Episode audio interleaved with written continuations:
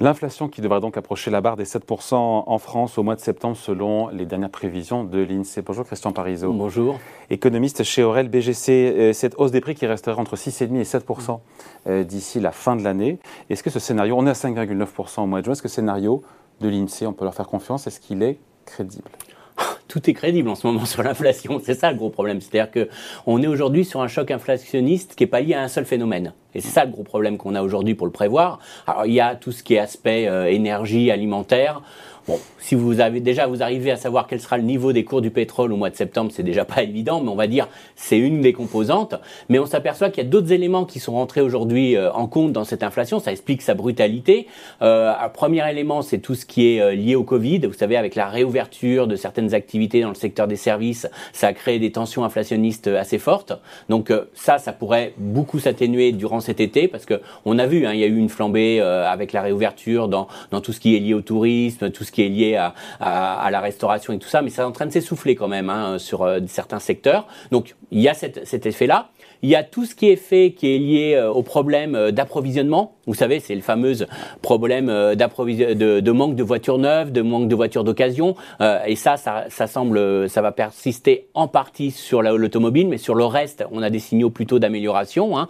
Et puis, on a tous les autres effets qui s'accumulent. Mais sur le point haut, point haut à 7% en septembre. Est-ce que c'est bien pricé, comme on dit? Alors ça, c'est très difficile, mais on va dire qu'il y a quand même un faisceau aujourd'hui. Alors je ne vais pas mouiller sur un mois, mais il y a un faisceau aujourd'hui d'éléments qui nous montrent qu'on on est proche peut-être du poids haut euh, de l'inflation. Euh, pourquoi? Parce qu'on a certaines composantes de l'indice des prix qui sont appelées à, ralentir dans les prochains mois. Le seul problème, c'est ce qu'on appelle la, partie, euh, je dirais, qui est un peu à la fin les effets second tour. Alors vous savez, les effets second tour, c'est moi j'ai eu une très forte hausse de mes coûts de, transport et ça je le répercute ensuite sur mes clients. Alors vous en tant que consommateur, vous avez été affecté par la hausse des prix de l'essence, mais vous allez payer une deuxième fois finalement cette hausse des prix de l'essence parce que les entreprises ça a augmenté leurs coûts, elles le répercutent. Donc ça c'est un des effets second tour et puis on pourrait citer aussi, hein, il y a une, hausse des salaires et donc moi je répercute la hausse des salaires sur mes prix de vente et donc ça ça pourrait s'observer. Le seul problème qu'on a avec ces effets second tour, c'est bon, d'une part en général ils sont beaucoup plus euh, durables et ils s'étalent dans le temps. C'est-à-dire que c'est jamais parfait, c'est jamais immédiat. Donc il y a deux choses. Il y a euh, ce pic qui sûrement est autour de septembre et sûrement autour de 7%, mais on pourrait rester à un niveau élevé. C'est un peu tout le problème. Bah, c'est ce que dit d'ailleurs l'INSEE quand il dit on va rester entre 6,5 et 7 jusqu'à Noël. C'est un peu tout le problème qu'on a aujourd'hui et, tous, et une partie de la réponse à, cette question dépend en partie de ce qu'on appelle le coefficient d'indexation des salaires euh, au prix.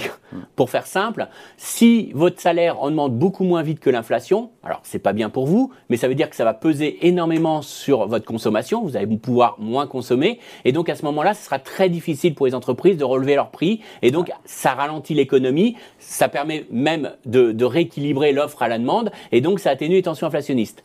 Si par contre je vous indexe parfaitement votre salaire à l'inflation, ah bah, c'est ce qu'on appelle la stagflation. C'est-à-dire que vous consommez pas beaucoup plus, mais j'entretiens l'inflation. Si je vous dis que l'inflation est de, de 6% et que je demande votre salaire de 6%, bah, finalement c'est neutre pour vous puisque vous pouvez consommer autant qu'avant, mais il n'y a pas de croissance parce que vous n'allez pas mieux, vous n'êtes pas très heureux, mais il n'y a pas de décrue de l'inflation et ça se maintient à 6%.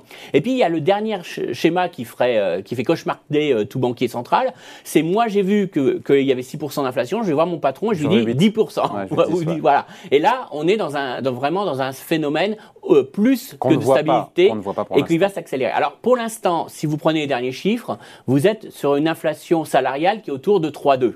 Alors quand vous avez une inflation en France à 6 et puis dans l'ensemble de l'Europe à 8, on va dire que c'est plutôt le scénario récessionniste qui l'emporte et impact sur le pouvoir d'achat des ménages. Avec grosse perte de pouvoir d'achat et en même temps, grâce au dynamisme des salaires et aux mesures prises euh, en cours et à venir par le gouvernement, l'INSEE nous dit que la perte de pouvoir d'achat sera limitée à 1 petit pourcent cette année. On se dit qu'on s'en sort pas si mal avec une inflation qui en moyenne en 2022 sera de 5,5%.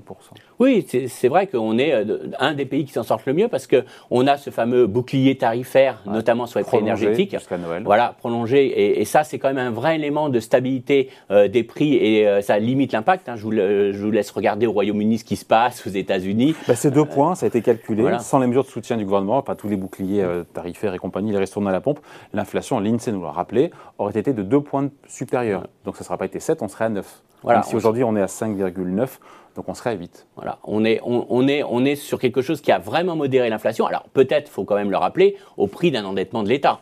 C'est-à-dire que c'est euh, demain, on va payer quand même euh, ce, choc. Alors, ça sera pas nous, peut-être nos enfants, mais en tout cas, on, on, limite l'impact que ça pourrait avoir sur notre pouvoir d'achat par un déficit public qui se creuse et donc, naturellement, euh, un endettement supplémentaire de l'État. Donc, faut pas, faut pas nier que c'est quand même pas neutre, mais en tout cas, ça a l'avantage peut-être de limiter les négociations salariales et de limiter le risque finalement euh, d'accélération de boucle prix salaire. Alors même si naturellement le SMIC est en partie euh, euh, indexé sur l'inflation, mais c'est qu'une petite partie des salaires et on va dire que ça limite en tout cas la flambée et le, et le risque que ça a sur le pouvoir d'achat pour l'ensemble des Français. Christian, s'il faut mouiller la chemise, euh, s'il faut faire, pas un pari, mais faire une prévision, mm. le point de l'inflation reste sur 7%, comme ce que dit l'INSEE, en septembre moi, j'aurais tendance à être assez optimiste. Alors, euh, optimiste, encore une fois, on restera sur des niveaux autour de 5 hein, d'ici la fin de l'année, donc euh, on ne peut pas se réjouir.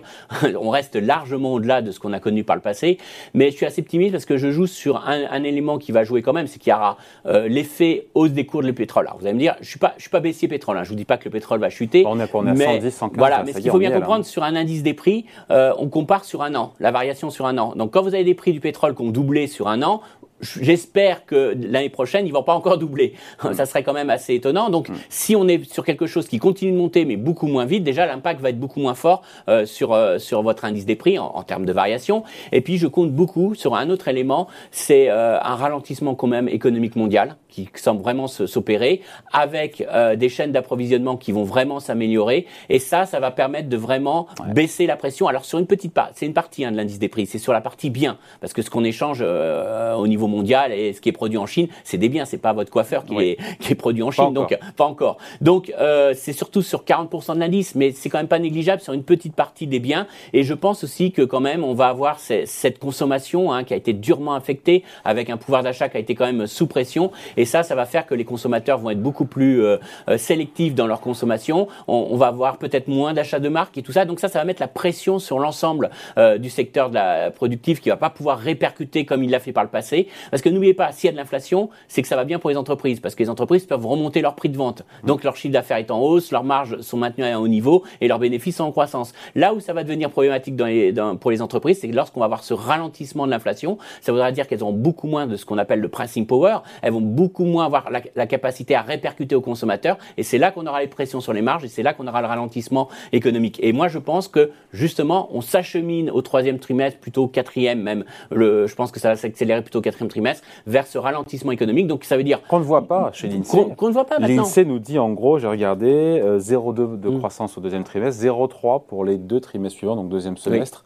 Finalement, l'économie française tient le choc malgré cette ah. inflation euh, plus forte. La question, c'est jusqu'à quand Et pour vous, elle est un petit peu trop optimiste. Voilà. Alors, alors moi, je serais pas trop pessimiste sur le troisième trimestre parce que je pense qu'il va y avoir une vraie reprise du tourisme. Hmm. Je vous rappelle, c'est 8% du PIB français quand même, c'est pas négligeable. Et donc, euh, ça, c'est l'effet post-Covid. On va dire, c'est l'effet réouverture de l'économie. Il y a certains secteurs qui n'ont pas encore réouvert complètement. Donc on va avoir cet effet soutien au troisième trimestre parce que le quatrième trimestre, lorsqu'on voit ce qui se passe dans la construction, où c'est vraiment en train de se retourner de manière très sensible dans la construction à cause de la hausse des taux euh, et des taux, hein, tout simplement, hein, on, a, on a un retournement qui s'opère. Lorsqu'on voit que euh, beaucoup de ménages, je pense, sont prêts à peut-être tirer un peu sur leur épargne au troisième trimestre pour consommer et compenser l'inflation, mais je pense que la rentrée sera beaucoup plus euh, plus dure au niveau du consommateur. Donc je pense qu'il y a un vrai ralentissement qui va plutôt s'opérer sur le quatrième trimestre, mais faut pas se leurrer. Hein. On, ne combattra pas l'inflation, on pourra pas avoir une forte croissance économique et pas, et pas d'inflation. Là maintenant, on est vraiment dans un schéma où pour combattre l'inflation, il faut euh, ralentir et il faut véritablement qu'on ait un impact très fort du consommateur qui empêche aux entreprises de relever leurs prix qui vont jouer sur leur marge. Donc, c'est pas bon pour l'emploi à terme. Hein. Alors, je sais que l'INSEE est assez optimiste encore sur l'emploi. 260 000 voilà. création de postes cette année. Il n'y a, pas à se plaindre au final. Non, non, mais quand on regarde, c'est encore un scénario assez idyllique hein, quand même. Mais euh, moi, je pense qu'il y aura un coût de l'inflation. Euh, qu'aujourd'hui on n'est pas du tout dans un schéma euh, des années 70 où on auto-entretenait l'inflation, on est vraiment dans un schéma où l'inflation se tue d'elle-même parce que l'inflation était tellement fort qu'aujourd'hui ça va véritablement peser sur la croissance économique. Et qui dit ralentissement, voire si on est un petit peu plus méchant, on pourrait même avoir une petite contraction du PIB, ça ne me choquerait pas, d'ici début 2023, hein, plutôt, pas, tout de suite, mais en tout cas, ce ralentissement et cette légère activité qui baisserait un petit peu, eh ben ça, ça va vraiment calmer les tensions inflationnistes, et c'est le seul moyen aujourd'hui pour calmer les tensions inflationnistes dans le monde. Hein, de toute façon, on n'y arrivera pas, puisque aujourd'hui, c'est vraiment un problème d'offre contrainte, c'est pas un problème, encore une fois, de demande. là, tout ce qu'on fait, toutes les mesures d'accompagnement soutiennent un petit peu la demande, mais le fond du problème, c'est quand même qu'on est sur une offre contrainte. Et donc, quand on a une offre contrainte. Sur lequel on n'a pas la main. Voilà, sur lequel on n'a pas la main. Mais quand vous avez une offre, une demande qui est supérieure à, l'offre, et eh ben, le seul moyen de rééquilibrer tout ça, c'est que, un, que l'offre continue de monter un petit peu, mais on voit qu'il y a une grosse contrainte, donc c'est que la demande baisse. Donc, ça veut dire que notre, pouvoir d'achat diminue. Et c'est ce qui est en train de se passer actuellement, qu'on le veuille ou non. Allez, merci beaucoup. Explication signée Christian Parizeau, économiste chez Aurel BGC. Merci beaucoup. Bye.